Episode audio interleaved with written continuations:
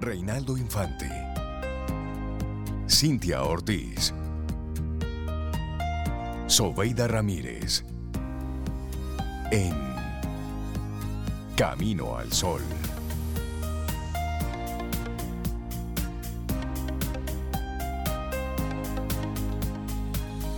Buenos días, Cintia Ortiz, Obeida Ramírez y a todos nuestros amigos Camino al Sol oyentes.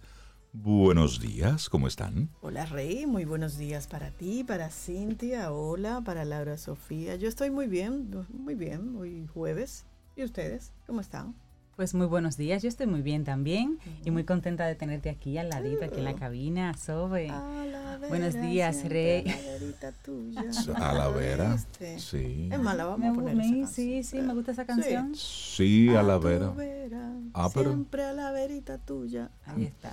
Me gusta cuando arrancas así la mañana cantando. Cantando. Sí, eso es chévere. La escucho mil veces que yo he empezado Y buenos días a ti, Camino Solo Oyente. ¿Cómo comienza tu día también? Bien, comienzas cantando, comienzas feliz, comienzas agradecido, comienzas triste, pues también mira. ¿Cómo comienzas hoy? Abraza cómo comienzas y trata de, modificarlo para tu bienestar. Exacto, si no te gusta, bueno, pues devuélvase. Exacto. Eh, ande de nuevo sobre sus pasos, dele para atrás. De Ay, oh, pero por Dios. No, y, es de humanos tener esa otra emoción. Sí, no, y está bien. y si hoy te sientes triste, bueno, pues tú hoy sé la tristeza. Esas emociones son necesarias. La ira, la tristeza, la alegría lo malo es que en algunos nos engancha y se queda ahí. Eso no. No te, puedes quedar ahí. Administre esas que usted sabe que pueden luego hacerle pasar un mal momento. Pero, si hoy, Y si hoy estás alegre, pues sé la alegría misma. Correcto. Es decir, no importa la esa emoción que estés sintiendo. No hay emociones ni buenas ni malas. Hay emociones. Punto. Ahora, no te gusta lo que estás sintiendo, te mueves. Haces lo que tienes que hacer. Entonces, eso conecta con nuestra intención para este jueves. No esperes, hazlo. A veces nos quedamos ahí, esperando a que nos descubran, esperando el momento perfecto, esperando que todos los astros se alineen en pos de lo que tú quieres. Hermano, eso no pasa. Esperando Dele para allá, muévase.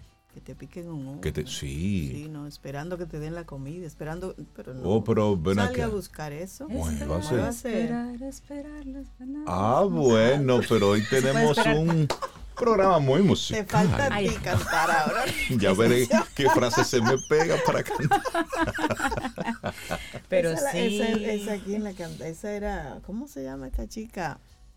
Ay, Dios mío, amigos Camino Yo la reconozco que ustedes son nuestra de, memoria. una voz masculina. Salas. Tati Salas. Tati ah, Salas. caramba. Tati Salas. Ay, sí, están, ahí, ahí van rodando cédulas y todo eso. Déjame ver si esa está, porque ya que estamos en Ya que están en eso, bueno, hoy así arrancamos nuestro programa Día Mundial de la Vida Silvestre, el World Wildlife Day. Me gusta este, muchísimo este día. Nos brinda la, la ocasión de celebrar la belleza y la variedad de la flora y de la fauna salvaje.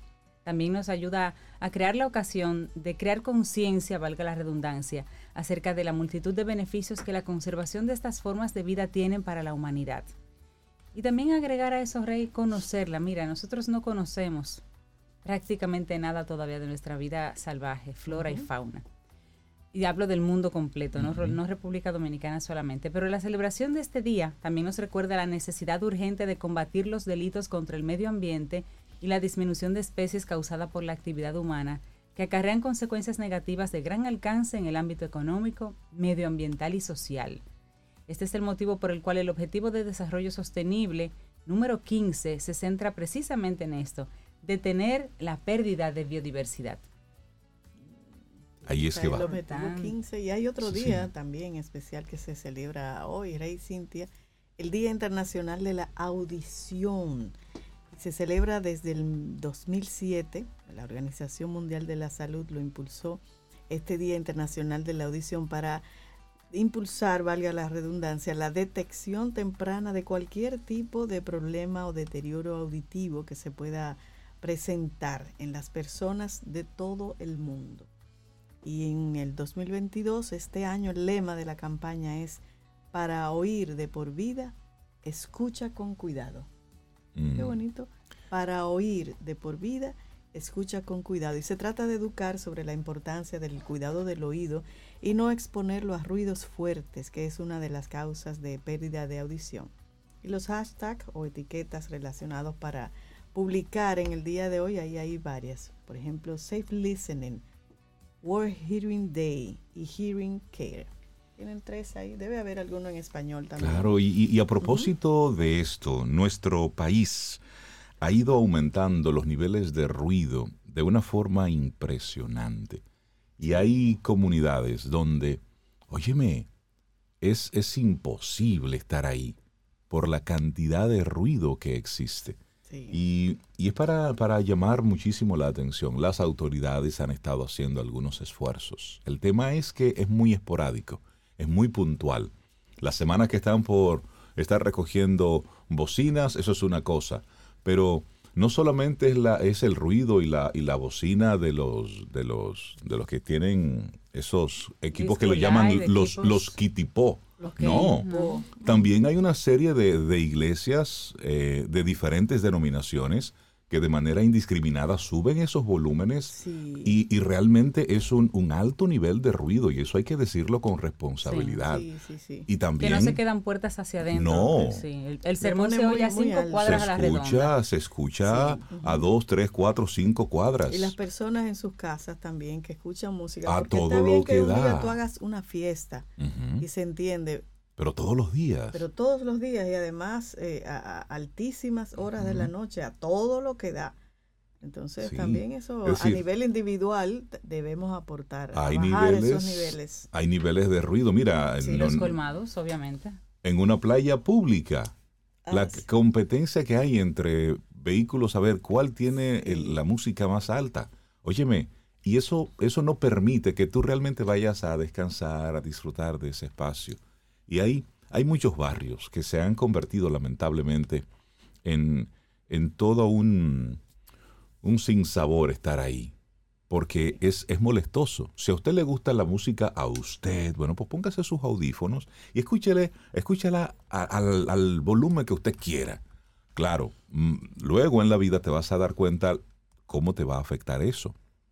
Pero no puedes someter a todo el mundo a esa, a esa tortura entonces, en este Día Internacional de la Audición es para que tomemos conciencia de cómo nosotros manejamos los niveles de ruido ante una ciudad cada vez más ruidosa, las construcciones, diferentes tipos de negocios que también generan mucho ruido. Y los carros que, motores, que que yo no sé por qué le ponen ese ruido tan... le quitan el sí, es verdad. O le ponen otra cosa. pero para que haga ruido. Sí, es decir son, son niveles de ruido que tenemos en, la ciudad que son importantes. Entonces esto es para, para que lo observemos. Hace unos días hablaba con, con un amigo que diseñó una casa preciosa, conectada con la naturaleza. Entonces tiene muchos espacios abiertos y bueno, pues en estos días ha tenido que, o está en el proceso de, de ver cómo puede ir cerrando algunas cosas, porque el nivel de ruido en la zona donde él vive simplemente no le permite estar un momento tranquilo en su casa. No me digas. Entonces, entonces eso, eso es donde está el, respeto al derecho ajeno. Claro. Es decir, ¿dónde está eso? Y, y, entonces en esta misma línea, la Escuela Nacional para Sordos y la Asociación Pro Educación del Sordo celebraron su acto de graduación de sus promociones 2019, 2020, 2020, 2021. Y ahí invistieron a 38 bachilleres. Esta Escuela Nacional para Sordos y la Asociación Pro Educación del Sordo celebraron así un solemne acto y luego de concluir sus estudios de secundaria en la Escuela Nacional para Sordos con un alto índice académico, estos graduandos, los 38, recibieron sus diplomas que lo acreditan como unos nuevos bachilleres, demostrando así que la sordera no es una limitante para su desarrollo y para alcanzar sus metas. Eso es así. Yo tengo dos primas que son sordomudas y estudiaron en la Escuela Nacional de, Sordos y son chicas productivas. O sea, ellas viven su vida totalmente normal. Claro. Y conversan contigo porque aprendieron a leer los labios. Y entonces se comunican, tratan como de emitir alguna palabra, no les sale así como como, como nos saldrían nosotros, pero sí aprenden a comunicarse y a ser productivos. Que al final eso es lo que se logra en, este tipo de instituciones, que se logre esa comunicación, esa convivencia. Claro. Por eso es sacar a, los jóvenes, a los niños que, que tienen esa condición, exponerlos, llevarlos a estas instituciones para que no se queden luego encerrados en su micromundo, que de eso hay mucho todavía en nuestro país. sí, más que en nuestro país también el CONADIS ha hecho por varios años un trabajo para insertar y para crear conciencia en el resto de las personas que no padecemos de esa condición para recibirlos, integrarlos. Y fíjense que hay puestos de trabajo en varias empresas de nuestro país donde eso, eso convive. Así que qué bueno que esos 38 chicos recién graduados se comienzan y se pueden integrar a, la vida productiva. Hay universidades que también pueden facilitarle las clases así y continuar su, su, carrera. Y qué bueno que ellos mismos fueron los primeros que decidieron dar el paso. Así que felicidades para ellos. Laboratorio Patria Rivas presenta En Camino al Sol, la reflexión del día.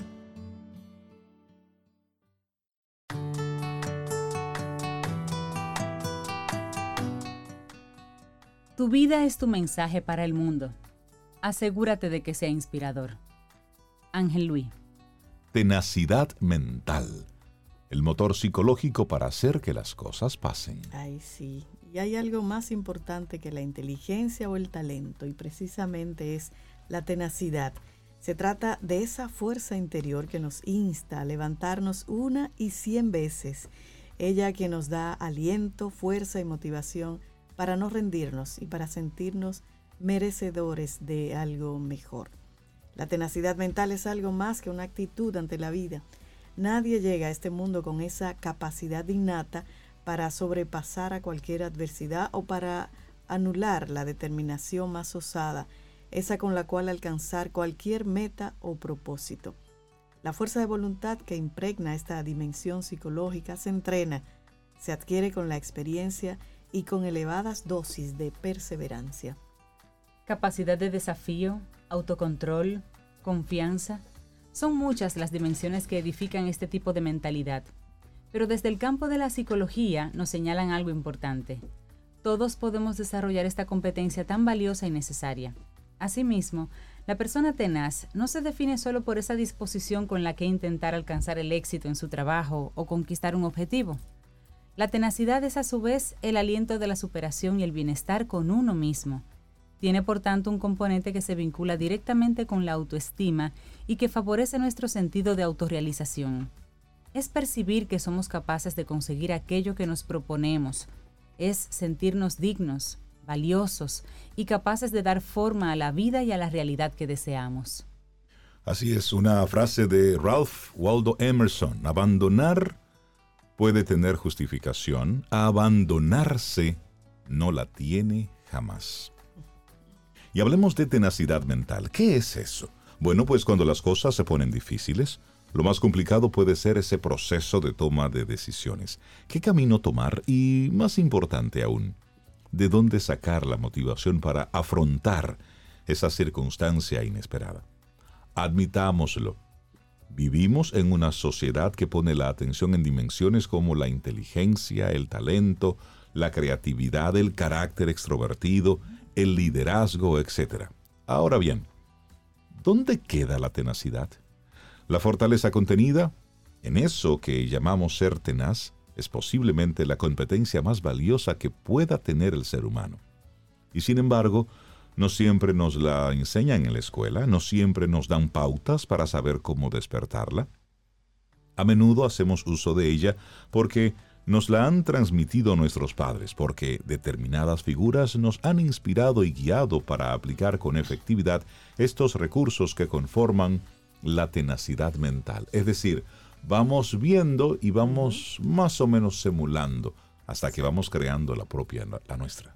Y recuerdo un, término que, si mal no recuerdo, fue Cintia que lo trajo a colación aquí hace mucho, sisu. ¿Te acuerdas de ese sisu? El tener agallas en medio de la adversidad. Y sisu es un concepto de origen finlandés muy arraigado en su cultura. Este término integra una fascinante combinación de ideas y dimensiones como la resiliencia, el estoicismo, el coraje, la determinación y por supuesto la tenacidad mental Algo curioso sobre este término es que lleva integrado en Finlandia desde orígenes inmemoriales. Todos saben lo que significa, pero pocos pueden explicarlo con palabras concretas. Fue en el tercer Congreso Mundial de Psicología Positiva en Los Ángeles del año 2013 cuando se presentó por primera vez ante la comunidad científica esta idea. Sisu se concibió como un potencial de energía psicológica capaz de ayudar al ser humano a alcanzar un objetivo, a superar una adversidad y a ser persistentes en este proceso. Asimismo, hoy hay quien asegura que este compendio de virtudes psicológicas estaría presente como un rasgo de personalidad en muchos casos. Es cierto, no obstante, hay otro aspecto en el que hay consenso. Cada uno de nosotros podemos aprender a desarrollar la tenacidad mental. Bueno, y la autoestima. Comenzamos ese proceso por la autoestima, el motor que enciende la tenacidad mental. La mayoría de estudios que se han realizado sobre la tenacidad mental vienen del mundo del deporte. Así, trabajos como los de la doctora Patricia Pritchard en la, en la Universidad de Virginia en Estados Unidos destacan que esta fortaleza mental requiere de componentes como la fuerza de voluntad, el compromiso, el autocontrol y la confianza. Ahora bien, destacan también un elemento esencial, la autoestima. Pensémoslo bien. Sin este músculo psicológico nada sería posible. Si uno no se aprecia a sí mismo, si no se valora lo suficiente para sentirse merecedor de aquello que sueña, que quiere y que necesita, difícilmente vamos a dar el primer paso. La persona tenaz es aquella que se niega a sentirse derrotada. Es también ese corazón que aun siendo consciente de que está agotado, de que la vida le ha dado más de un golpe y algún esquinazo por ahí, se niega a perder la ilusión y el amor propio. Debemos, por tanto, tenerlo muy presente. Sin autoestima no hay chispa. Sin esta dimensión no encenderemos el motor de la tenacidad mental. Otra pregunta, ¿cómo puedo entonces potenciar mi tenacidad psicológica? Nadie logra grandes avances en su vida sin asumir compromisos o riesgos. Es decir, es muy posible que nos hayamos colocado una serie de elevados objetivos en nuestro futuro próximo, tales como conseguir un buen trabajo, aprobar una oposición o dar ese cambio tan necesitado en nuestra existencia. Ahora bien, es difícil que eso llegue si primero no nos sondeamos a nosotros mismos. ¿Estoy preparado para dar ese salto? ¿Estoy bien conmigo mismo? ¿Me siento motivado? ¿Tengo los recursos psicológicos adecuados?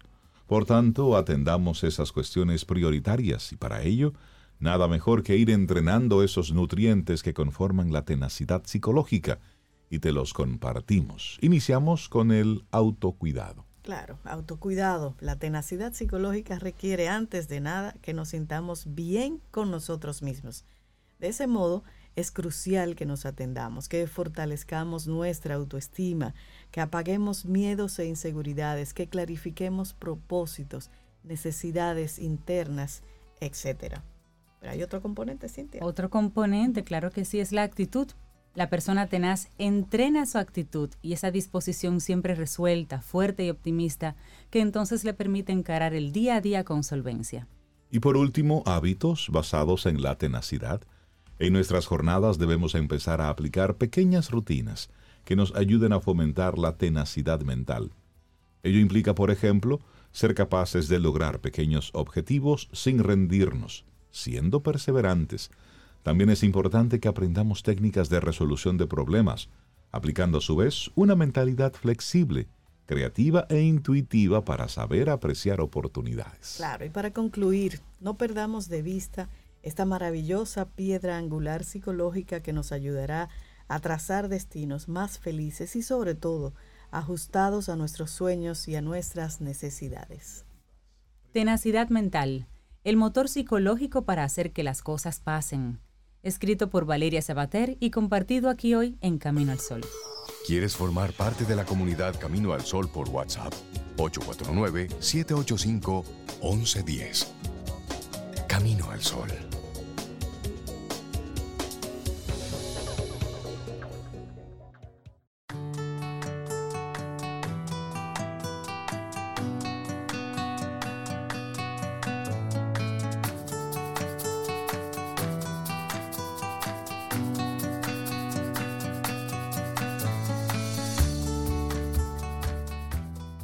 Decía Martin Luther King Jr., siempre es el momento adecuado para hacer lo correcto. Así es. Si no lo hiciste ayer, bueno, hoy tienes esa oportunidad de hacer lo correcto hoy, ahora. El próximo paso, ese es el más importante. Seguimos avanzando en este hermoso camino al sol. Será tan hermoso, tan espectacular, como así usted se lo proponga, independientemente de la guerra, de las invasiones, de lo que esté ocurriendo en la situación. Póngase usted sus propios titulares y luego, porque tienes que irlo trabajando mentalmente. Y darle nosotros los buenos días, la bienvenida a nuestro querido Richard Douglas, actor, productor dominicano que siempre que nos acompaña aquí en nuestro programa, pues nos deja casi, casi unas tareas obligadas que observar. Richard, buen día, ¿cómo estás? Buenos días, yo encantado de estar de nuevo aquí, eh, estrenando esta cabina para mí. Sí, sí. Muy chula, muy bonita. Eh, encantado de estar de nuevo con ustedes, con los Caminos al oyentes y más. Muchísimas gracias por esta oportunidad a ustedes y a Supermercados Nacional. Hoy quiero proponerles que observen bien esta película que acaba de, de salir a exhibirse. Porque esta película nos da una demostración de que los actores no nos ponemos viejos, cambiamos de carácter. Eso, me gusta ese enfoque. Entonces, eh, quizás quien mejor ha demostrado eso en esta etapa es Clint Eastwood, que a los 94 años Wow, tiene 94 ya. hizo una película y bailó. No, wow. Yo tengo un tío que tiene 94 años que se ve tan bien como Clint Eastwood, pero no baila. Pero no baila. Entonces, hay que, hay que eh, eh, apreciar el valor que tiene el cambio fisionómico del actor y los papeles que adopta. Mucha gente, eh, siempre hay gente atrevida, y mucha gente a veces critica los trabajos de actores que han tenido una trayectoria eh, magnífica en su vida actoral y dice, no, porque está haciendo mucha porquería últimamente. Lo han dicho de, de Robert De Niro, lo han dicho de Al Pacino, lo han dicho de Dustin Hoffman. Estos tipos son unos monstruos, señores. Ellos pueden hacer porquería. Ellos Ellos pueden hacer lo que gana. quieran. Ellos pueden hacer lo que les da la gana porque es que ya ellos hicieron. Exacto. ¿Entiendes? Entonces ahora lo que ellos están haciendo es como divirtiéndose con la, con la Claro. profesión. Y donde quiera que esté el nombre de ellos, es un sello. Por supuesto. Sea cual sea la película. Claro. Entonces, eh, eso a propósito de que Al Pacino acaba de hacer la casa Gucci y dijeron que Al Pacino hizo un papelito. No, no, Al Pacino hizo un papelazo. Claro. Una vaina muy bien hecha. muy bien hecha. Entonces, eh, de hecho, también me lo mencioné cuando la, cuando la referí a Lady Gaga, que hizo un trabajo magnífico siendo cantante, no actriz.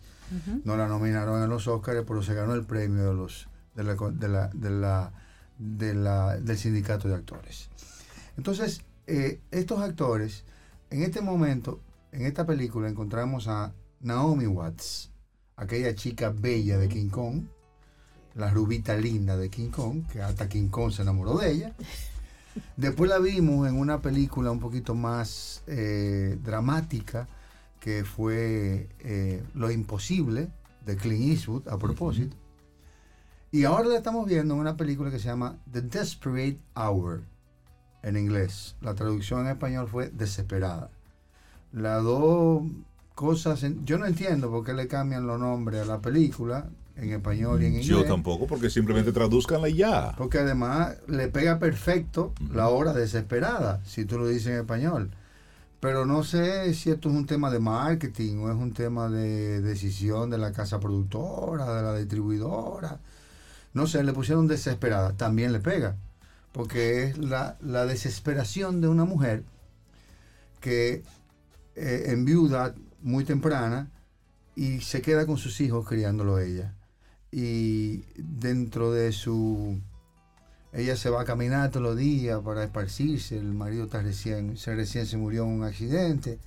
Y ella en ese momento que se va a correr por unos montes cerca de su casa, por unos sitios rurales, bueno, rurales en Estados Unidos que no son tan rurales. Eh, ella se fue y en ese momento recibe una llamada. Y es que su hijo está, se fue al colegio contra la voluntad del hijo, porque ella casi lo obligó, porque el muchachito también estaba como afectado por la muerte del papá. Ella casi lo obliga a que se vaya al colegio y la llaman que hay un tirador activo en el colegio. Eso convierte esa mujer que tenía aquella pena y que estaba procesando aquella muerte de aquel marido, esa pérdida, eso se transforma por completo. Naomi Watts hace un trabajo excelente. Esta es una película de un solo actor, en este caso Naomi Watts. Hay actores de soporte, como el hijo y la hija chiquita, porque son dos hijos, que ella la lleva al colegio, la manda al colegio, la manda a buscar con la mamá. Por ahí todo el mundo es actor de voces. Quizás debieron haber contratado a World Voices para eso. Por ahí todo el mundo es actor de voces. Ahí la actuación exclusiva es de Naomi Watts. Pero hay un actor que no se menciona, que, que es quizás el actor más importante después de Naomi Watts en la película, que es el celular. Ok. Es una, es una permanente acción con el celular. Esta película está dirigida por Philip Noyce. Philip Noyce es un director australiano. La, película es una coproducción canadiense-norteamericana. Buscan este actor, eh, este director australiano, que, no es tan joven, tiene 72 años, pero es un hombre que maneja muy bien el suspenso. Es el director de The, the Bonus Collector. Mm. The Bones Collector. El, colector de, de, huesos. Que es una película brillante en materia de, de suspenso. El suspense está muy bien manejado. Y en esta película maneja muy bien el suspenso. Hay muchísimas críticas, buenas y malas, pero yo no estoy aquí para criticar. Yo estoy aquí para observar el trabajo actoral y de dirección sobre todo. Entonces, esta dirección de este, de este individuo en aquel ambiente que no tiene nada que ver con la ciudad y un tirador activo en un colegio metido, nunca se ve el tirador, nunca se ve el colegio, nunca se ve la acción que pasa en el colegio, pero todo el tema está en la ansiedad que provoca en aquella madre que no sabe qué hacer, ni cómo llegar ahí, ni que aquí en, en el monte. Lo único que ella tiene es el celular activo, con pila suficiente. Y al final, hasta se cae, se rompe un pie. Hasta que al final ella decide, pero espérate, yo lo único que tengo es un celular. Vamos a pedir un Uber para que me lleve. Entonces, señores, lo importante de esta película es, ver el carácter de esta actriz. Cómo esta actriz logra llevarte. Eh, es un poco tan dramática como la película de Lo Imposible, que es muy dramática, es un, tsunami que ella vive con sus hijos, pero esta vez ella es solamente ella, solamente ella, solamente ella. Y para mí es una actuación sencillamente brillante. Y una dirección muy bien hecha. Repito, la película se llama The Desperate Hour, si la pueden encontrar en alguna plataforma, y en español se llama Desesperada. No se la pierdan, se van a dar un banquete de actuación con una sola actriz. Una sola actriz domina una hora y veinte minutos de una película y sencillamente es impresionante el trabajo que hace Naomi Watts en esta película. No se la pierdan. Desesperada, Desperate, The Desperate Hour. Búsquenla en una plataforma que a ustedes les guste. Gracias a ustedes por esta oportunidad y al Supermercado Nacional. Gracias a ti, Richard, por esta recomendación. Esa está en la lista para este fin de semana. Anotadísima ya. Usted tiene una lista grande ahí de Almodóvar. Sí, sí, sí. Yo estoy en Almodóvar. Yo estoy entre Almodóvar y la y, y, Vikings. Ah, bueno. Yo estoy viendo otra vez. El nuevo Vikings. el, nuevo, Vikings. Él está viendo Valhalla. Ahí el Valhalla. sí. Vi la promoción y pensé en ti. Muy, muy. pero Primero termino con algo. Esas películas me atraen mucho. A mí. Muy buena. Sí, las películas que son como históricas, que son como épicas. Sí, a mí me gustan mucho. Y, y, esta le han dado un tinte muy bueno. Si ustedes veanla, está muy buena. Ay, pero. Eso es lo que te gusta, No, no, no, es, son las conversaciones que se dan antes de. Antes de. Y después. ¿Cómo planifica? Exacto. Rey, pero, vive esas, esas películas. Pero, Ni que le pagaran comisión. No, y cómo, y, cómo, y cómo con eso lograron dominar el mundo. Óyeme, pero. Ellos poblaron el mundo. Ellos, son, ellos son los grandes. Eh, libertadores del mundo. Sí, es, es interesante esto. No, pero yo voy a ver desesperada. Sí, también, Esas actuaciones así de, de un solo personaje. que atrapa. Sencillamente brillante. Mira, es un, eso es un reto. no, porque dura una hora y veinte minutos. Con un personaje así. Con un personaje. Es un trabajo, señores. me, recuerda la, la, película The Others, que es con Nicole Kidman, que es ella y los Su tres gran niños. Amiga, Nicole Kidman y Amy Watson. En una casa. Grandes amigas. Entonces, óyeme, una sola locación y ellos tres. Y la que hizo Jodie Foster que bueno, no fue todo el tiempo eh, trancada en ah, una habitación con la niña, ah. esa.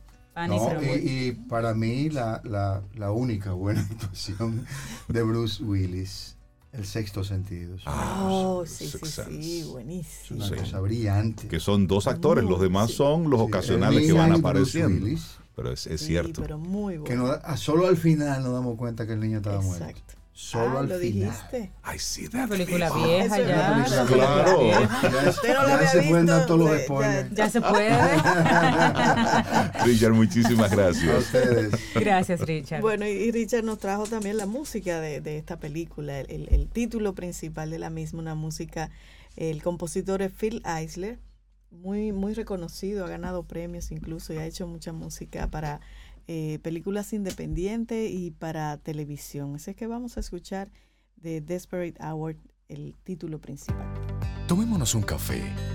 Disfrutemos nuestra mañana con Rey, Cintia, Soveida, en camino al sol.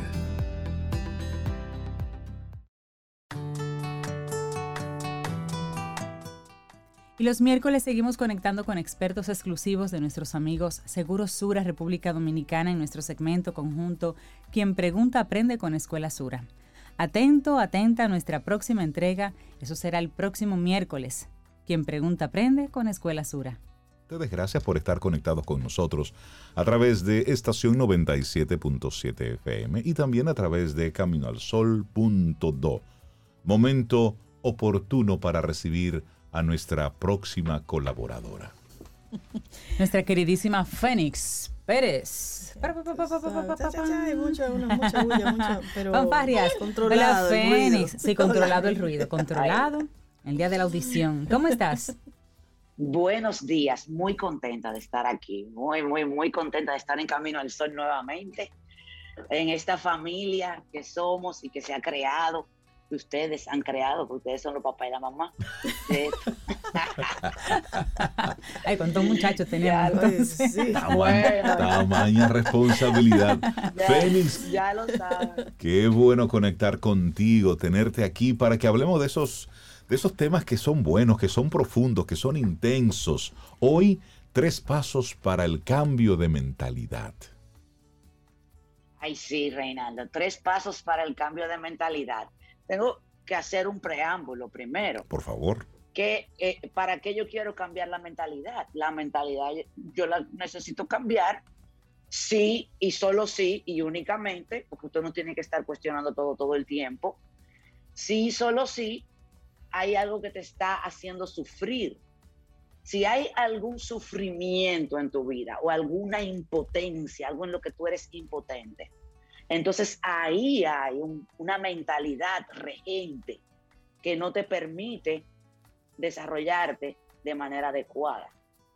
Entonces ahí entonces sí vamos a cuestionar, oye, tal vez es mi mentalidad, no es que el mundo es una porquería, no es que todas las personas son malas, no es que no hay dinero, no es que yo tengo que ser gordo porque eh, en mi familia somos todos gordos y que la dieta ninguna me funciona, y es que yo no tengo disciplina, o sea, tal vez es la mentalidad.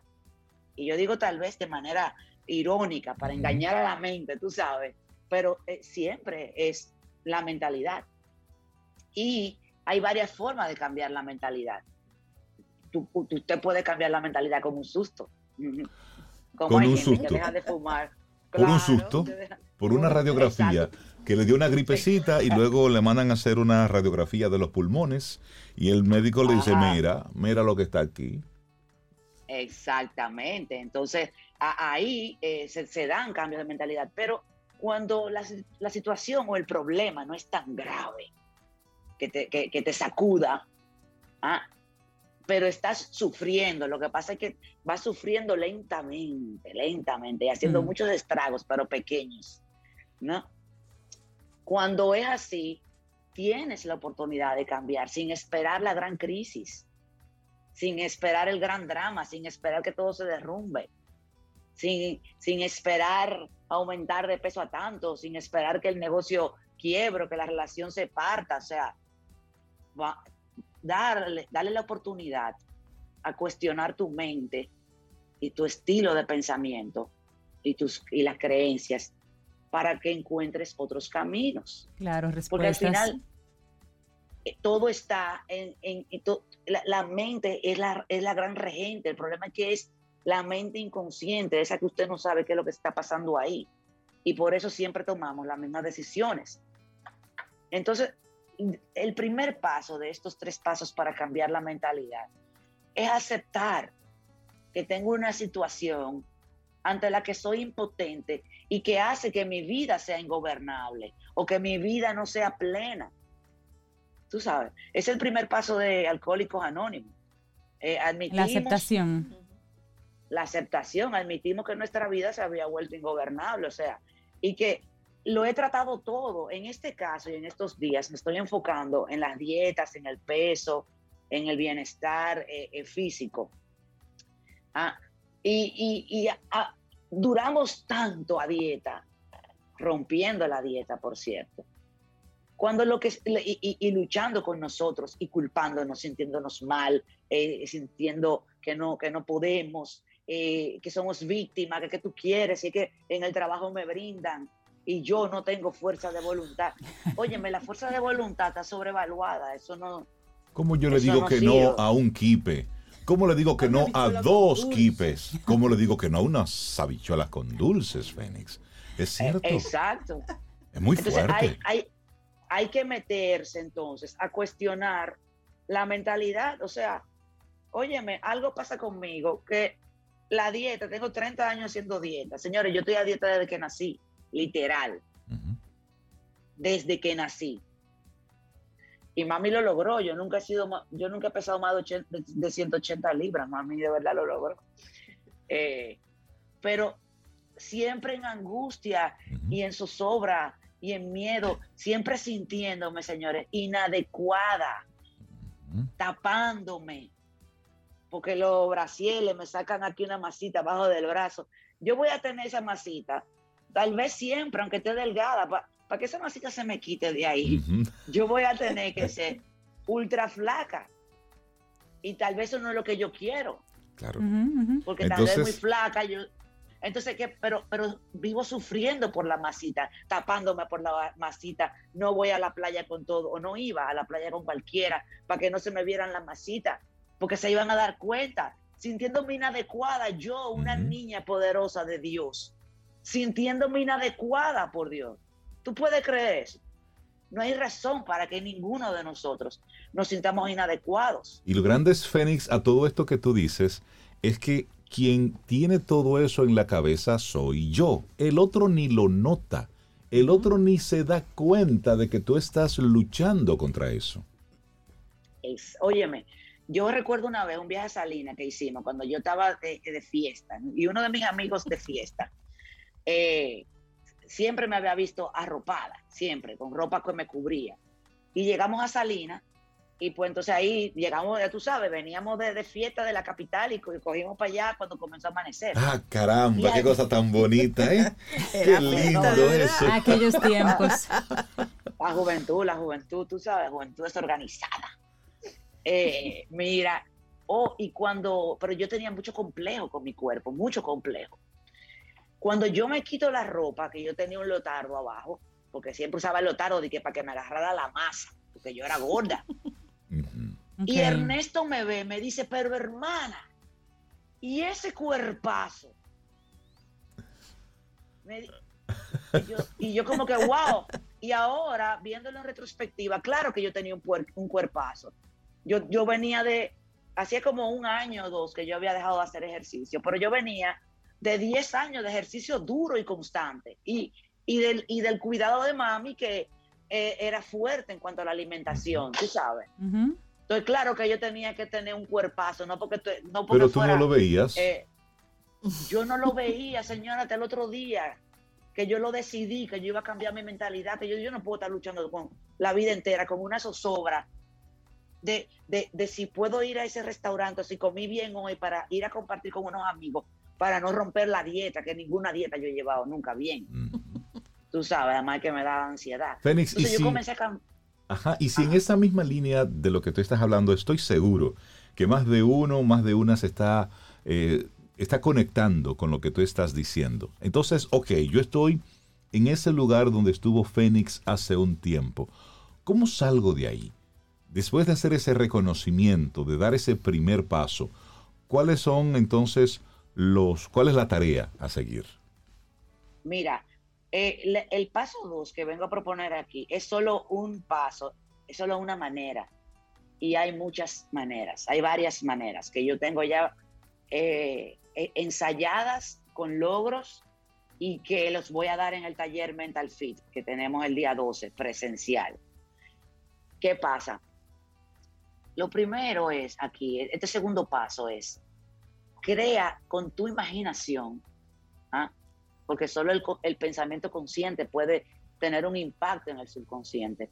Crea una mesa de asesores.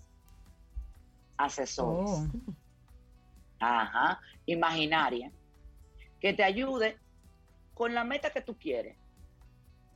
Y esos asesores pueden estar vivos o muertos. Esos asesores pueden ser conocidos por ti o personajes de la historia.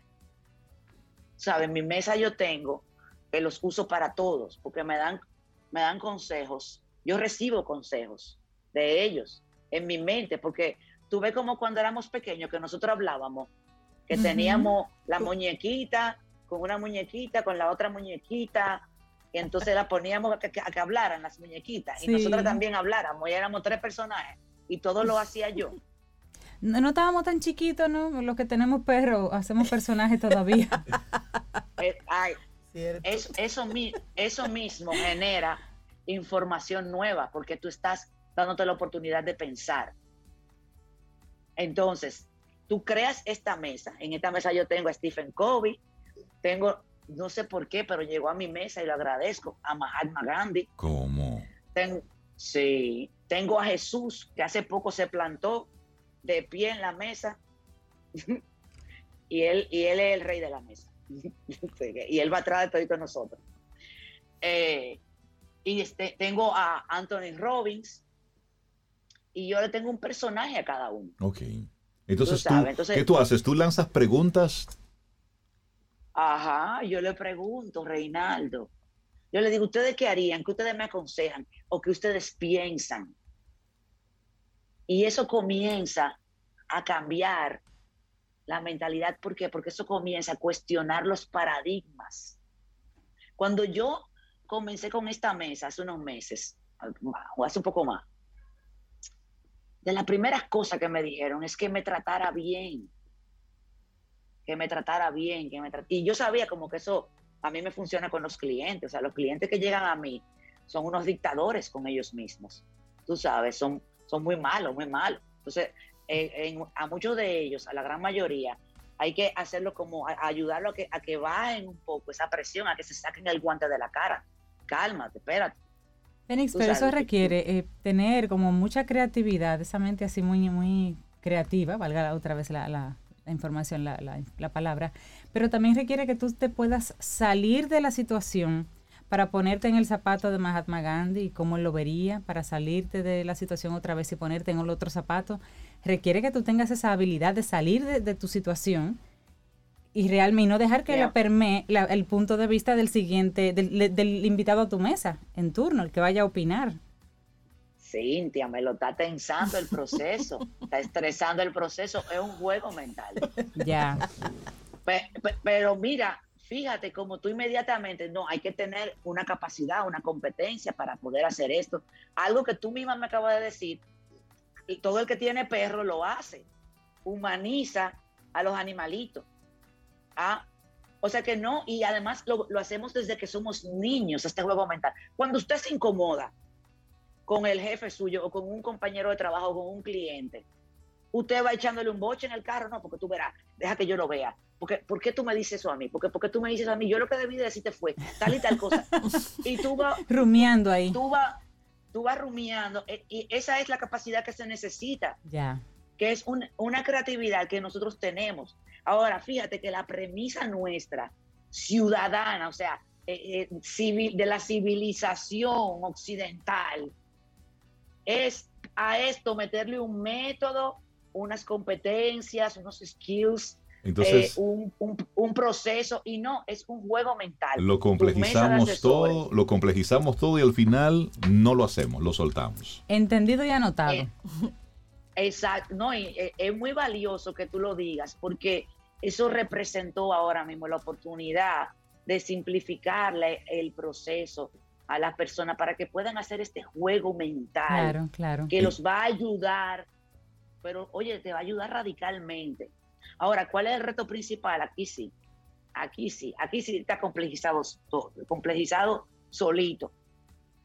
El cuerpo no le gusta estar tranquilo, ni a la mente le gusta que la saquen de su statu quo, de su cotidianidad.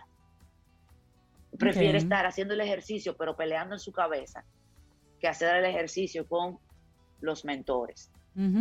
Y, se comienza a sentir ridículo y se comienza a sentir, pero es la misma imaginación que nosotros usamos para hablar con Dios. la gente que hablamos con Dios, es lo mismo. Sí, sí. no, porque Dios me Entendimos el, concepto, sí, sí, sí. Igual sería el paso 3 entonces. La aceptación y luego entonces este segundo paso. ¿Cuál sería el paso 3? Ay, valor valentía. Coraje. ¿Para qué? Para obedecer. Valentía para obedecer lo que te dicen. Porque esa mesa de mentores te va a ir llevando, damas y caballeros, a cambiar acciones, a tomar decisiones diferentes. Esa mesa de mentores te va a ir educando, con tu propia sabiduría. ¿Crees tú? Que está ahí. Para mí, a mí me habla un ser superior, porque como está Jesús ahí, tú sabes, ya yo, ahí estoy cubierta. Y mira, Fénix, eso, ah, que, eso, eso que dices de, la valentía, eh, y te doy ahí ese crédito de, cierto, es la más fuerte de todas, porque en el fondo, en el fondo, en el fondo, en el fondo, usted sabe lo que tiene que hacer.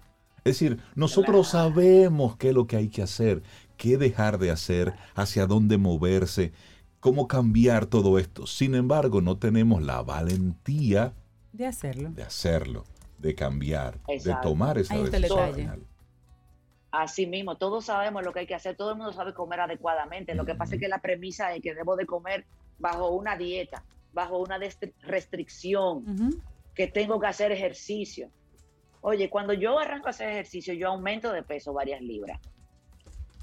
Claro, porque mi, cuerpo, el cuerpo, señores, es tan sabio y tan maravilloso que después que yo comencé con estos ejercicios, yo lo escucho y yo tengo unos días de atracones de chocolate y así mismo me paso dos semanas que no quiero ver el chocolate. Sí, pero, pero de, eso se trata, de ir viviendo en esa misma sintonía y en esa serie. Tres pasos para el cambio de mentalidad fue el tema que nos compartió hoy Fénix Pérez, la gente que quiere conectar contigo, Fénix, y que por supuesto, bueno, pues inscribirse en alguno de tus proyectos, de tus planes.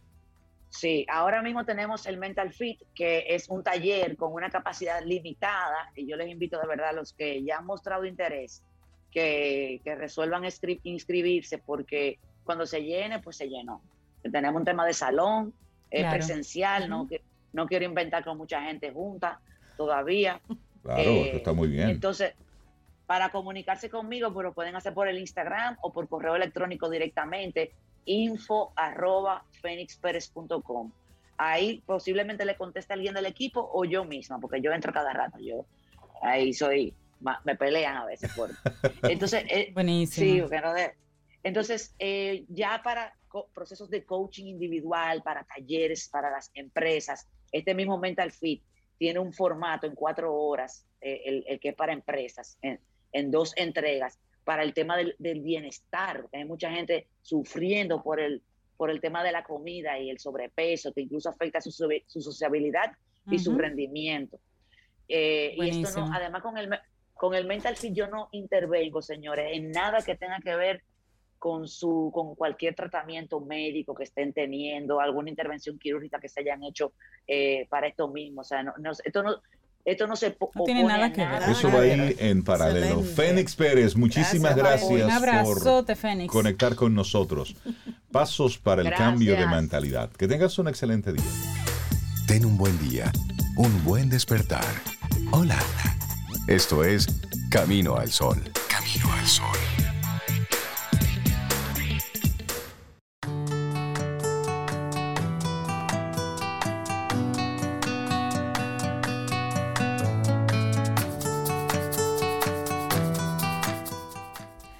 Trata de marcar la diferencia en la vida de alguien todos los días, incluida en la tuya.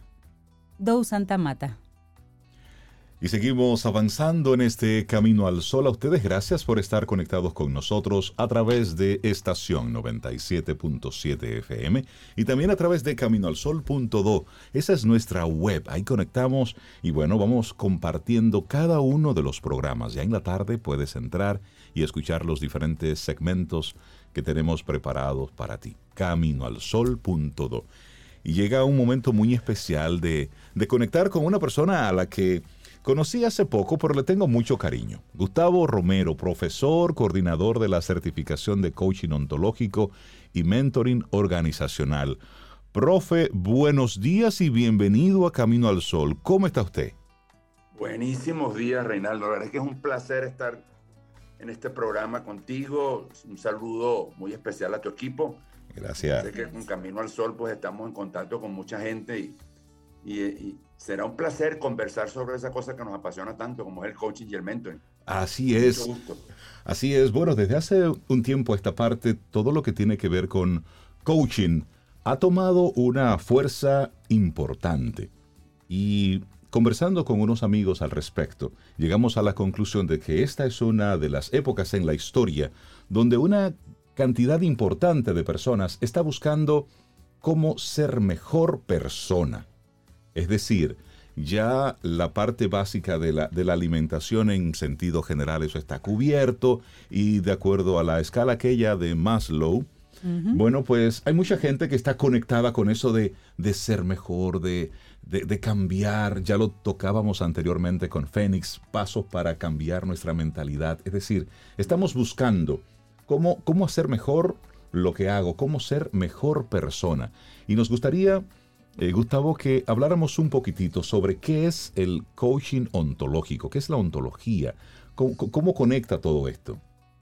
Bueno, yo casi que te pediría que, preguntar, que contestaras tú la pregunta. tuvimos la satisfacción de tenerte en nuestra primera promoción de coaching ontológico sí. que hicimos en República Dominicana. Ya, ya va a ser dos años. ¿eh? Así es. Era comenzando la pandemia, recuerdo. Sí, sí, bueno, terminamos comenzando la pandemia. Terminamos comenzando la pandemia, así es. Sí, sí, sí.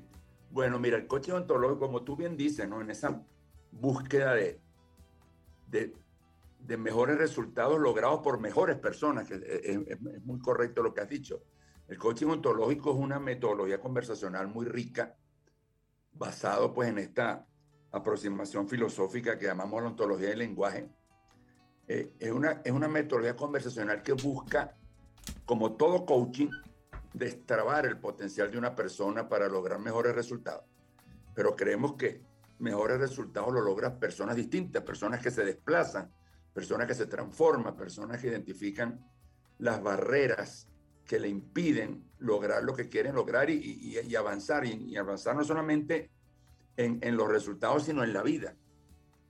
Y la conversación ontológica pues busca eso. Tú recordarás la famosa palabra nuestra, ser observadores distintos. Exacto.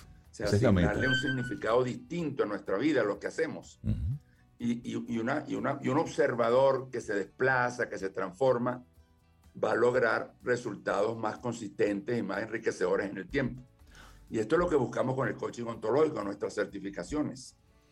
Me llama mucho la atención cómo de un tiempo a esta parte, el enfoque en este ser mejor persona pasa de lo personal, de lo individual, del esfuerzo que estamos haciendo para ser mejor padre, mejor esposo, mejor hijo, pasa entonces a las organizaciones. Pasa entonces a que es importante en una organización tener una mejor calidad de persona con la que trabajamos. Y ahí entra entonces un poquitito eso de, del coaching ontológico organizacional. y ahí, y, bueno, y ese es el foco de nuestra, de nuestra propuesta formativa. ¿Sabes? Detrás de esta formación está una escuela de management como es el IESA, que tiene presencia en, Dominica, República Dominicana también, una escuela de, de gerencia. Pues. Y el enfoque nuestro es 100% organizacional. O sea, posicionamos el aprendizaje del coaching ontológico en el entorno de las organizaciones y sus dinámicas fundamentales. Cómo apoyar el liderazgo, cómo apoyar el cambio requerido, cómo manejar con efectividad conflictos, cómo, cómo gestionar un liderazgo distinto en, en entornos tan volátiles y tan impredecibles y, de tanta incertidumbre como el de ahora, ¿verdad? Y, y justamente preparamos un, un observador que tiene la capacidad de conversar y generar espacios de, de conversación y espacios emocionales expansivos que permitan mayor conectividad y logro resultados diferentes. Y, y, en esta oportunidad, nuestra certificación, que eso lo haremos un poquito después, agrega al, al, a la competencia del coaching, Reinaldo, la competencia del mentoring organizacional. Mm. Eh, y estamos hablando de dos de dos aproximaciones que se complementan. Eh, el coaching, si podemos hacer una distinción, el coaching busca atacar retos, problemas, expectativas frente a resultados que se esperan en un plazo de corto, mediano y largo plazo, aunque, aunque eh, corto y mediano plazo, aunque tiene efecto en el largo plazo. El mentor es una conversación de desarrollo, de aprendizaje más a largo plazo, que busca lograr en lo que llamamos no coaching, sino mentí, modelos de pensamiento nuevos, de reflexión distinta, que le permitan crecer todavía mucho más. Y, es un complemento fabuloso para el coach ontológico que tenemos. Y si estamos formando un coach ontológico y mentor organizacional, porque mm. creemos que es una combinación extremadamente poderosa y útil, justamente, repito, en ese entorno organizacional en donde nos queremos mover fundamentalmente. ¿Qué tan importante es, es el mentoring en una organización? Bueno, el mentoring es una metodología de aprendizaje, es, una, un proceso de aprendizaje de, en donde un mentor, un mentor conversa con un mentí. Y hay un proceso de codescubrimiento de, opciones, de alternativas, de camino, en donde el mentí aprende del mentor. El mentor comunica su experiencia, comunica su reflexión y la pone al servicio del mentí, no como un consejo, no como una recomendación como tal, como una instrucción, sino como un, espejo en lo cual el mentí puede verse, pero el mentor también aprende. Mm, y comparte reflexiones y comparte experiencias, es un proceso de crecimiento mutuo. Y en el entorno organizacional, esa persona que, que ejerce como mentor está también ejerciendo un liderazgo distinto en la organización. Porque cuando tú aceptas, cuando yo acepto que Reinaldo Infante sea mi mentor, yo le estoy asignando a Reinaldo Infante un papel de liderazgo y de, y de, y de, y de influencia en mi vida y en mi resultado muy, muy enriquecedor y muy, y muy positiva a mediano y largo plazo. Imagínate el tener la capacidad de poder hacer coaching, pero también poder hacer, tener conversaciones de mentoring para apoyar integralmente el desarrollo de personas. ¿Quién elige ser mentor? Es decir, yo puedo elegir a quien quiero que sea mi mentor o por el contrario, es el mentor quien elige a quien va a estar acompañando. Mira, si, si lo decimos en una manera ortodoxa, pues el mentor se prepara para, para hacer una oferta al mentí. Okay. Pero en el fondo tiene que ser aceptado, igual que tiene que ser aceptado el coach.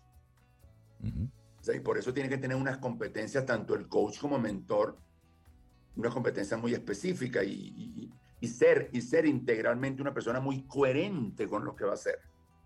Nosotros hablamos de la coherencia ontológica, ¿verdad? O sea, tú tienes que ser en el coaching lo que eres en tu vida. Exacto. Y en el entorno organizacional eso es extremadamente importante, porque el mentor es un role model también. Exacto. Que está, que está ofreciendo caminos, que está ofreciendo mirada, pero también está aprendiendo. su propia trayectoria es un ejemplo. Es decir, que estamos eh, partiendo de aquello de haz precisamente lo que dices que haces. Sí. O sea, haz tu mejor esfuerzo para, para hacer lo que dices que haces, porque no somos seres no somos seres perfectos. A veces inclusive podemos compartir aprendizaje desde nuestros fracasos, Reinaldo. Así es. Sí, valiosos además. profundas que lo ponemos al servicio o de un coachee o de un mentí en el otro caso. esas son fuentes muy poderosas de aprendizaje. Y si vemos, eh, don Gustavo, Cintia le habla por acá, un gusto saludarle. Hola Cintia, ¿cómo vas? Bien, bien, gracias. Si identificamos, por ejemplo, como sucede en algunas empresas, que hay una persona que no tiene una, un gran puesto, digamos, en la jerarquía organizacional, sin embargo, por su personalidad, por la experiencia o el tiempo que tiene la empresa, otros lo ven como esa guía esta persona, em, solamente por las cualidades humanas que, tiene y que hace que las otras personas lo valoren diferente, estaría llamado a, la empresa, por ejemplo, mirar en él un líder y formarle precisamente para que ya que todos te ven de esa manera, pues vamos a darte las herramientas para que colabores en el crecimiento de la gente y de la empresa. ¿O tiene que ser necesariamente alguien que esté en la jerarquía con el impacto organizacional eh, y, de, y, de, supervisión, digamos, para ello? Absolutamente Absolutamente, absolutamente, porque esa persona tiene ya un liderazgo interno, una presencia interna importante. Nosotros hablamos muchas veces de lo que llamamos el liderazgo horizontal, ¿verdad? Sí. Que, que, viene dado por la influencia, por la capacidad conversacional, por la conectividad de esa persona, por ser un ejemplo de, de conductas y comportamientos y compromisos que, que pueden ser perfectamente replicados y comunicados a otros. Una persona así es un activo valioso.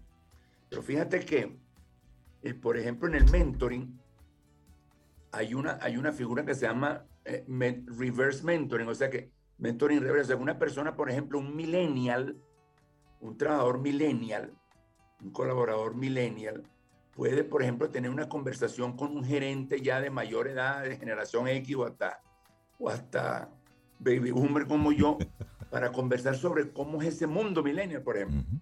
Sí. Fíjate que, interesante cuando estas conversaciones se abren.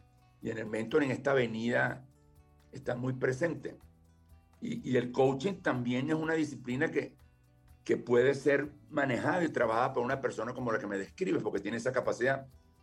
En el mentoring organizacional normalmente hay envuelto muchas veces del lado del mentor una, una reconocida posición de liderazgo, pero de liderazgo organizacional, pero eso no es limitante gente valiosa y reconocida como valiosa, oye, qué bueno es que adquiriera esta formación para apoyar el crecimiento de otros. Qué bueno es escucharte, Gustavo, saber que se va a estar impartiendo en nuestro país una certificación de coaching ontológico y mentoring organizacional que ofrece el IESA, el IESA, y me gustaría entonces conocer los detalles. Y ojo, yo fui, como muy bien decía Gustavo al principio, yo soy egresado de la primera promoción y, y doy fe de la profundidad con que se lleva a cabo este programa, lo riguroso que es este programa. No pasa todo el mundo y hay que cumplir una serie de requisitos, de horas de trabajo, de entregas de reportes, de, exposiciones, de profundizar con los temas que a mí me, agradó mucho. Eh, encontrarme con, con este nivel de rigurosidad. Por eso, para todas aquellas personas que quieran tocar este tema, con la seriedad con la que se merece. Pues aquí tenemos una nueva oportunidad, Gustavo, para que nos des entonces los detalles de esta certificación. Ok, como te dije, bueno, no te lo había dicho, perdón. Esta certificación, bueno, en el mundo de la virtualidad que tenemos hoy en día, pues la certificación es internacional Buenísimo. y virtual, 100% online. Es internacional porque justamente estamos culminando ahora la semana que viene, la dentro semana, y comenzamos después la, la que refiere la primera certificación internacional global en coaching ontológico y mentoring organizacional del IES.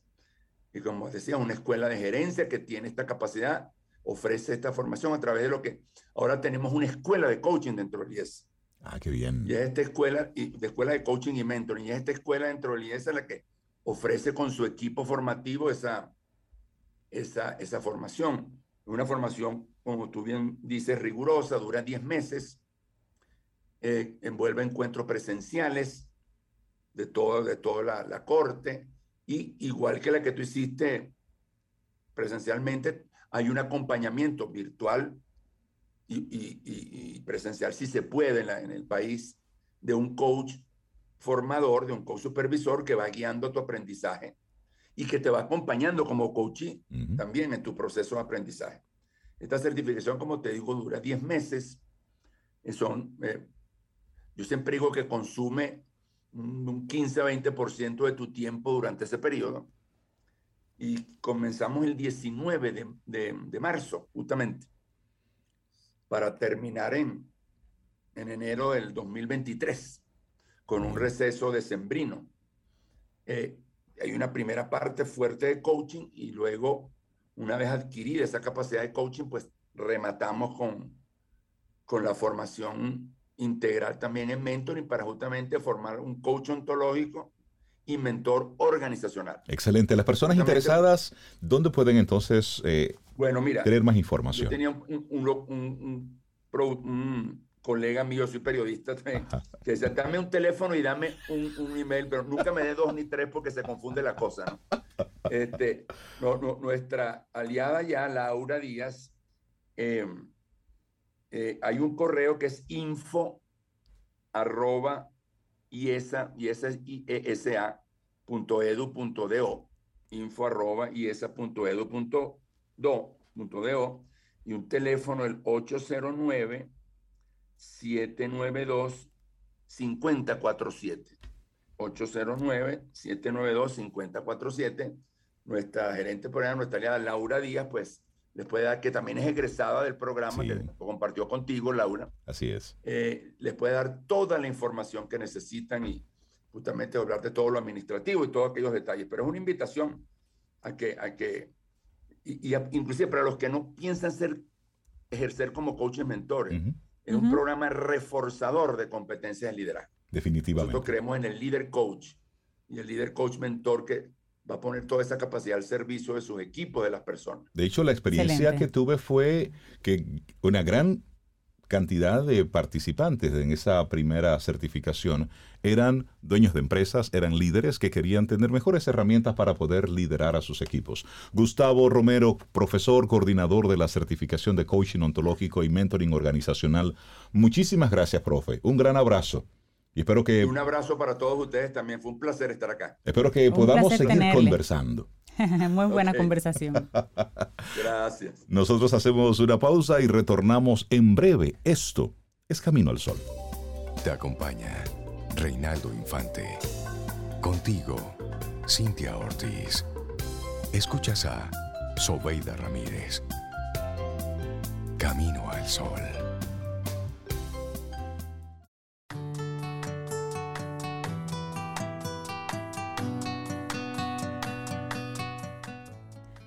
Lo que haces hace la diferencia y tienes que decidir qué tipo de diferencia quieres hacer. Jay Goodall. Gracias por estar con nosotros en este Camino al Sol momento para darle los buenos días y la bienvenida a Sara Despradel, una mujer que desde hace tiempo decidió que el mundo mundial fuera próspero, fuera rico. Entonces ella, desde su abundancia, está compartiendo información. Sara, buenos días, ¿cómo estás? Contentísima de estar aquí, feliz de volver a esta casa. Recordé cuando daba mis primeros talleres aquí. Ah, sí. Sí, un espacio que teníamos para ello, es cierto. wow. Sí, contentísima de volver aquí presencial estamos. Así es, en Qué bueno. Hoy traes un temazo. Es totalmente nuevo, nunca he hablado de eso. Yo voy a permitir que seas tú la que introduzcas este tema. Claro, hábitos de quien siempre tiene dinero encima. me estás hablando a mí. Sí. me gusta. O sea, hay, hay gente, así como hay personas que uno dice, ay, fulano nunca tiene, no le pidan, o no lo incluya, que él nunca tiene. Hay personas que te dicen, no, fulano siempre tiene dinero. Sí quitando la parte material, quien siempre tiene dinero habla de una buena gestión y habla de abundancia. O sea, como quien nunca tiene, atrae escasez. O sea, una, una primera recomendación con eso es, siempre tengamos incluso menudito para dar una propina, para pagar un parqueador. O sea, hay gente que nunca tiene ni para pagar ese, ese parqueador. Y entonces siempre está, a veces tiene que desprenderse de papeletas grandes por no tener nunca menudo. Quien tiene siempre dinero controla sus miedos. O sea, eh, frena ese miedo al que dirán, se lanza, es valiente, tiene una mente creativa. Eh, todas estas crisis eh, ven el lado de oportunidades, de ver cómo pueden brindar soluciones nuevas, ven retos hablan de retos, hablan de proyectos, no hablan de otras personas. Y también, y también es un asunto de mentalidad. Es un asunto de, de ir siempre hacia el lado positivo y de ir siempre te gusta compartir con ellos porque te van a hablar de un proyecto, no van a perder tiempo en fulano hizo, fulano dejó de hacer, hay un chisme nuevo, pasó esto, pasó lo otro. No solamente esa mente, sino que actúan. O sea, hace más quien hace las cosas imperfectas, pero da el primer paso y empieza a actuar, que quien se queda con un plan brillante y nunca ejecuta. Sí, totalmente. Entonces actúa. Luego, ya vamos a lo financiero, tiene un plan de gastos. Nadie puede ser abundante sin tener control sobre lo que gasta, porque lo que ganamos nos permite mover dinero, pero lo que gastamos es lo que nos permite conservarlo en realidad, además de tener un plan de gastos, tiene límites para el consumo en ciertas categorías, sabe que le hace feliz, es decir, me llena tal cosa, entonces yo gasto más en eso que me hace más sentido con mi vida y, y gasto menos en lo que no. A propósito de eso, Sara, hay una diferencia entre un momentum que tú estés viviendo. Es decir, de repente estás en una muy buena etapa y estás manejando una cantidad de recursos que te permite eh, dar una buena propina, siempre tener dinero en la cartera, es decir, manejarte con cierta holgura. Pero no necesariamente eso significa que tú tienes buenos hábitos, porque una vez concluye ese tiempo y ya tú te ves sin ese flujo, pues te vas entonces al paso anterior. ¿Qué tan importante es esa mentalidad de abundancia en lo poquito, pero también en lo mucho? También en lo mucho. Es importante porque te permite, aunque estés viviendo un momento retador, saber que es momentáneo. Entonces, además, tiene algo importante, tienes un control, incluso por escrito, de, esa, de ese comportamiento financiero, tiene una estrategia financiera. Eh, que en esa estrategia tú vas a ver, bueno, fue un palo que di en este momento, fue una gran comisión, fue un gran proyecto, pero esa no es mi realidad permanente. Entonces yo voy fluyendo financieramente en base a lo real. Cuida el consumo de sus tarjetas de crédito. Cuida el consumo de gastos del hogar en comida. O sea, le presta atención y no delega en otros esos resultados volviendo al punto de que sé lo que me hace feliz y gasto sin freno en lo que me hace feliz, pero en todo lo demás, entonces yo voy buscando ventaja. Ok. Eh, si a mí no me interesa, o sea, qué sé yo, algo que es rutinario, que no me aporta nada, yo controlo ahí para entonces en lo que de verdad me gusta poder tener rejuego y holgura. Genera ingresos extras, o sea, eh, tiene claro de que tiene varias entradas de dinero para cuando alguna baja tengo fortalezas dividiendo el riesgo y dividiendo las entradas y siempre recibe dinero. Y tal vez hasta dedicando esas, esos ingresos. Con este ingreso resuelvo esto. Claro, con este, este me doy mis gustos, con este apoyo inversiones. Yo conozco personas, eh, Sara, que que ganan realmente poquito, no diría poquito, en relación a otras personas, y siempre tienen dinero. Claro, y siempre, están, en un SAN, eh, se unen con otros y dicen, bueno, voy a alcanzar mayores montos haciendo este, esta, eh, tomando esta medida. Para hacer eso necesitamos hacer una lista de cinco cosas que tú tengas oportunidad de mejorar y 20 talentos. Desde esos talentos puedes evolucionar y decir, cuáles de estos talentos, aunque sea dos, yo pudiera monetizar. Porque desde ese, desde ese talento yo puedo, es más fácil que yo pueda generar dinero haciendo eso. Algo importante, hablan abiertamente de dinero. El dinero deja de ser un tabú. Y tienen un círculo con el cual se habla sin miedo de que, mira, cuéntame, Reinaldo, cuál es tu próximo movimiento. Mira, hay una nueva inversión, anímate.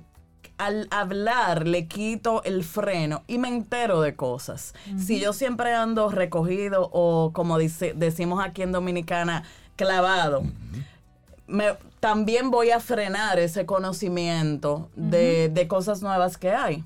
Es que también hay un tema cultural, Sara, Claro. porque si estoy bien, si siempre Me tengo dinero, entonces Otra gente quiere resolver su vida atento a mí. Claro, entonces tengo límites también, Exacto. porque tengo un plan. Eh, tengo un colchón financiero que me permite responder ante imprevistos.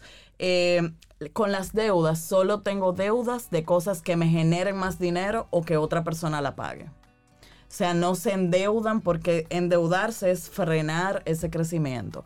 Tengo ahorros sagrados y también quien siempre tiene dinero tiene mentores, tiene eh, alguien que le guía que está un poquito más eh, avanzado que él, con quien habla realmente sin freno de su plan financiero. Y por último, invierte. O sea, dedica mínimo un 15% de todo el dinero que le entra a la inversión. Porque esa inversión es lo que le va a permitir a largo plazo multiplicar el dinero. Eh, como vemos, es un, es un combo. No necesariamente tienes que esperar a ser millonario para adoptar estos hábitos, porque quien en lo poco va, man- va manejando toda esa parte, le va bien en, en lo mucho cuando, cuando tiene ya una mejor... mucho. Y llega a lo mucho, llega a lo mucho. Sara Despradel, tú estás hablando aquí Es- con una audiencia que presta atención y Pero esto está sigue. grabado, Rey. Esto está Sí, sí, grabado sí. para que No, y después se identifican. O sea, esa es su etiqueta. Claro. Yo soy Camino al Sol oyente. Ah, es- Sí, esa es su, sí, su sí, etiqueta. sí, sí, Su, su hashtag Llegan donde emocional. mí con su Sara, yo, yo te oí ahí, sí. sí. Qué Sara, bueno. hoy estás hablándole a esa persona que siempre tiene dinero. ¿Qué tú le dirías a esa persona que tiene dinero, pero en base a la presión social del entorno? Ay, sí, Se ese, es mi mensaje como, como final, de que quien tiene más dinero realmente no le presta atención a aparentar ni a disfrazarse de marcas, sino al ser. O sea, es lo contrario. Crece hacia adentro porque tiene una plataforma interna espiritual tan fuerte que le permite entender que la mayor riqueza no se compra con dinero. Entonces ahí es que se complican las finanzas. Ahí es que se pone Sí, bueno. el porque eh, tú puedes tener mucho dinero y te va a hacer falta lo más importante, que es ser buena persona. O sea, sin eso, llegas a un punto en la vida donde eh, le restas tanta presión al tener o aparentar que entonces el dinero siempre te acompaña. Sí, pero sí, si sí. tu afán es, no, tengo que tener la última cartera, pero la nevera vacía, jamás vas a conservar dinero. Totalmente. Entonces se da como una relación inversa y por eso admiro a las personas realmente que han logrado tener fortuna porque refleja un trabajo eh, 360, o sea, un trabajo interno importante. Hay una frase que dice que hay gente que es tan pobre, tan pobre, tan Que lo pobre, único que tiene dinero. que lo único que tiene es dinero. Así mismo. Es eso. Sara Entonces- Despradel, para la gente conectar contigo, siempre tienes un taller, siempre Sí. tienes tus, tus, tus agendas avanza y todo eso. ¿Cómo la gente se sigue enriqueciendo de esto? Bueno, este sábado tuve que hacer una edición adicional de un taller para liberarnos de las deudas este 2022. Solo de deuda para dejarlas atrás. eh, apoyado en mi experiencia personal, de donde dejé atrás 5 millones de pesos en deuda. Lo que enseño ahí eh, no se aprenden libros, no hay una fórmula, les hablo claro, les cuento mi historia. Sábado 9 de la mañana desayunamos con eso porque luego voy para mi yoga, eso es sagrado. El sábado 20 dólares se registran en mi página Sara Spradel M. Y tengo, aprovechando marzo, que es el mes de la mujer, un taller muy especial dedicado a las mujeres. Vamos a vernos presencial eh, junto a Todo en Orden, que es Natalie Navarro, es la maricondo dominicana, con métodos minimalistas de organización para nuestra despensa y cocina. Entonces nos vamos a enfocar en finanzas para el hogar, ideal para alguien que eh, se está mudando, que quiere renovar sus espacios, que quiere aprovechar todas las cosas nuevas que hay, que se va a casar y quiere empezar de cero esa parte de, de tener control financiero de su casa, porque tener eso, eso es como la columna vertebral para que todo el, el, el aparato financiero sí. funcione. Y vamos a hablar claves muy prácticas. eh, sábado 12 de marzo, 9.30 de la mañana. Vamos a pasar la mañana del sábado, un desayunito. En Chess Space nos vamos a ver. Qué bueno. Sara Desparadel, muchísimas Buenísimo. gracias. Hoy, hábitos de las personas que siempre tienen dinero. Siempre es un gusto tenerte aquí con nosotros. No, para mí un honor, de verdad. Y así abrazo, llegamos Sara. al Y así final llegamos de al nuestro final. programa Camino al Sol por este día, mañana viernes, si el universo sigue conspirando, si usted quiere. Y si nosotros estamos aquí, tendremos un nuevo Camino al Sol. Entonces, Sara habló de desayuno. Entonces, como que me abrió un poquitito el apetito. ¿Y qué les parece si nos vamos con manerra y mantequilla y café? Así nos vamos. Hasta mañana.